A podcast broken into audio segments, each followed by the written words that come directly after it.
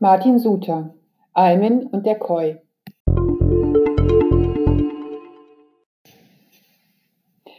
Fast hatte man ja den Eindruck, Martin Suter weiß nicht mehr so recht, was er mit seinem Johann Friedrich von Almen noch machen soll.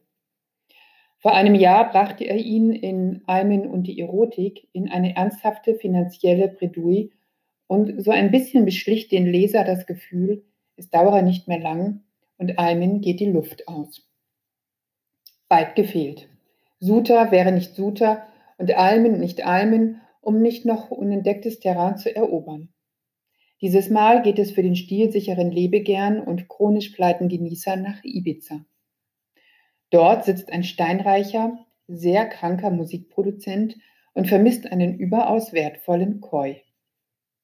Ebenso wie in Zürich ist auch die High Society of Ibiza eine übersichtliche Gesellschaft und es dauert nicht lange und Almen und Carlos, sein treuer Butler und Partner bei Almen International Inquiries, haben sich nicht nur einen Überblick verschafft, sondern sind auch dem vermissten Fisch auf der Spur.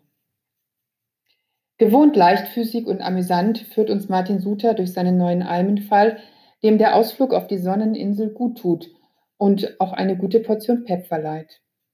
Ein bisschen Spannung, eine Prise Humor, ein Hauch Erotik und ein originelles Setting machen aus dem kleinen Buch eine ideale Lektüre für düstere Herbsttage.